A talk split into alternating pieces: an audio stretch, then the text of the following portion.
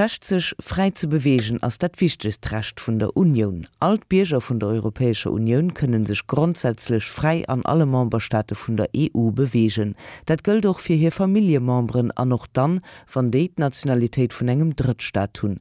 An engem Prozess fir um Gerichtshaft gehtt lo im froh, ob den Term EPU auch fir gleichgeschlechtlich Partner gilt van Dobenthalslande so Mariage net unerkannt.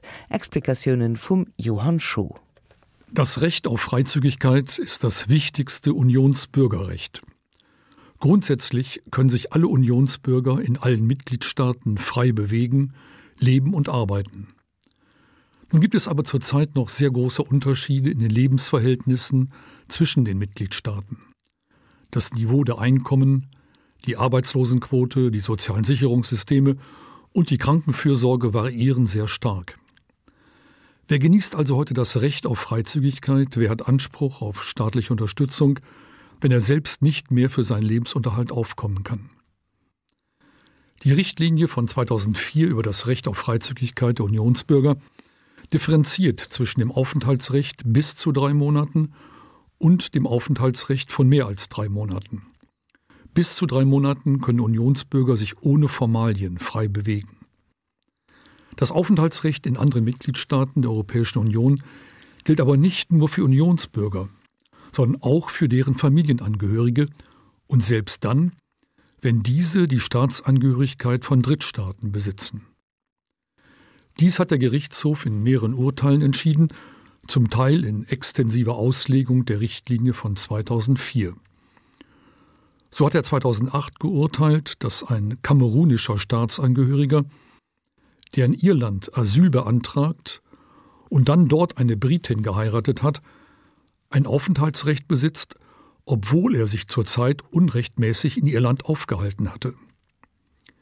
In einem ganz extremen Fall von 2011 billigte der Gerichtshof sogar einem kolumbianischen Flüchtlingspaar ein Aufenthaltsrecht in Belgien zu, weil ihre dort geborenen Kinder nach damaligem Recht die belgische Staatsangehörigkeit erhielten.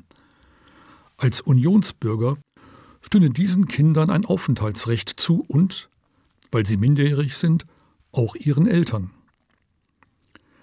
Ein ganz besonderer Fall der Freizügigkeit von Drittstaatsangehörigen stellte sich dem Gerichtshof 2016. In diesem Fall geht es um die Begriffe des Ehegatten, inwieweit auch gleichgeschlechtliche Ehegatten ein Aufenthaltsrecht haben, wenn eine solche Ehe in einem anderen Mitgliedstaat der Europäischen Union nicht anerkannt wird. Es handelt sich um den folgenden Sachverhalt. Ein Herr Adrian Koman, ein rumänischer Staatsangehöriger, lernte 2002 in New York Robert Klebern, einen amerikanischen Staatsbürger, kennen. Im Mai 2009 ließ sich Herr Koman in Brüssel nieder, um im Europäischen Parlament als parlamentarischer Assistent zu arbeiten. Er heiratete seinen amerikanischen Freund 2010 in Brüssel.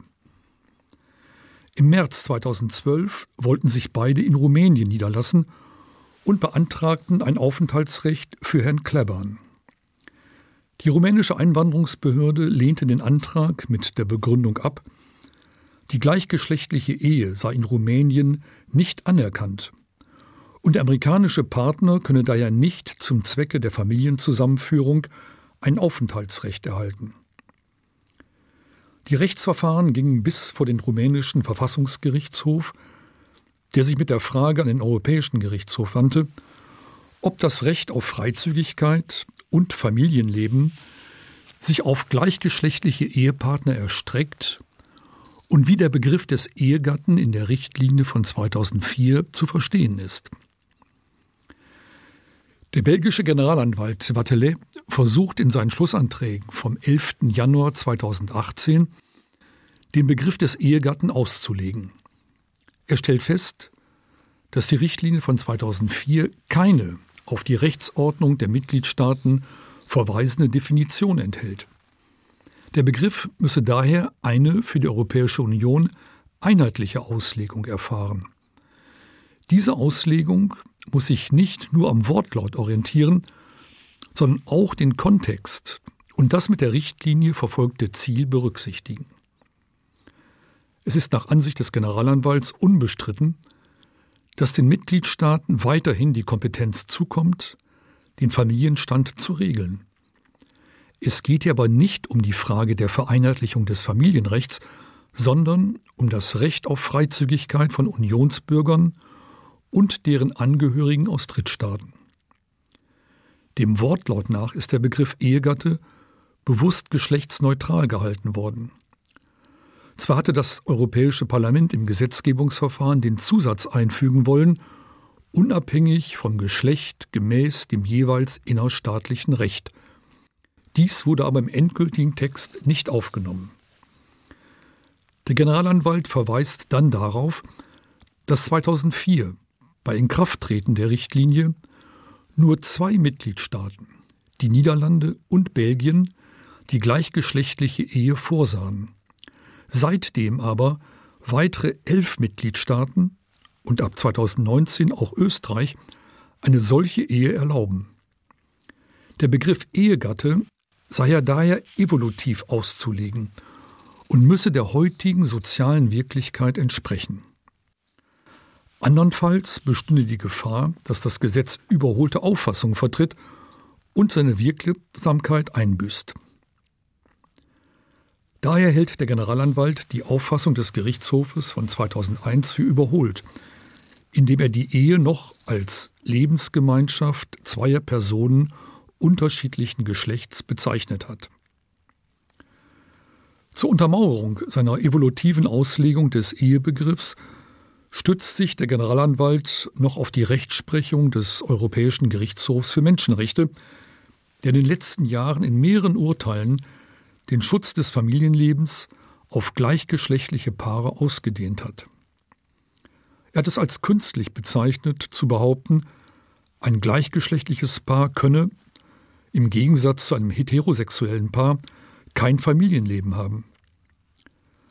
Außerdem ist es nach Auffassung des Kanalanwalts Ziel der Richtlinie über die Freizügigkeit, den Unionsbürgern und ihren Partnern das Recht einzuräumen, sich in den Mitgliedstaaten frei zu bewegen. Wenn sie sich in einem anderen Mitgliedstaat aufgehalten haben und nach dessen Recht eine Ehe eingegangen sind, dann müssen sie auch in allen anderen Mitgliedstaaten mit ihrem Ehepartner ein Aufenthaltsrecht haben, wie es den heterosexuellen Familien zusteht. Deshalb sollte der Europäische Gerichtshof nicht länger an seinem überkommenen Ehebegriff festhalten. Das bedeutet nun nicht, dass das oberste EU-Gericht die Staaten der Europäischen Union zur Einführung der Ehe für alle verpflichten könne. Das bleibt den Staaten weiterhin selbst überlassen. Aber bei dem Recht auf EU-Freizügigkeit soll die gleichgeschlechtliche Ehe laut Generalanwalt Watelet alle Privilegien einer Ehe erhalten. Es bleibt nun abzuwarten, ob der Gerichtshof in seinem Urteil an seiner traditionellen Rechtsprechung von 2001 festhält oder sich der evolutiven Auslegung des Generalanwalts anschließt und der heutigen familienrechtlichen Realität Rechnung trägt. Soweit den Johann Scho mat europäisch recht, neng Minute nach bis zeng.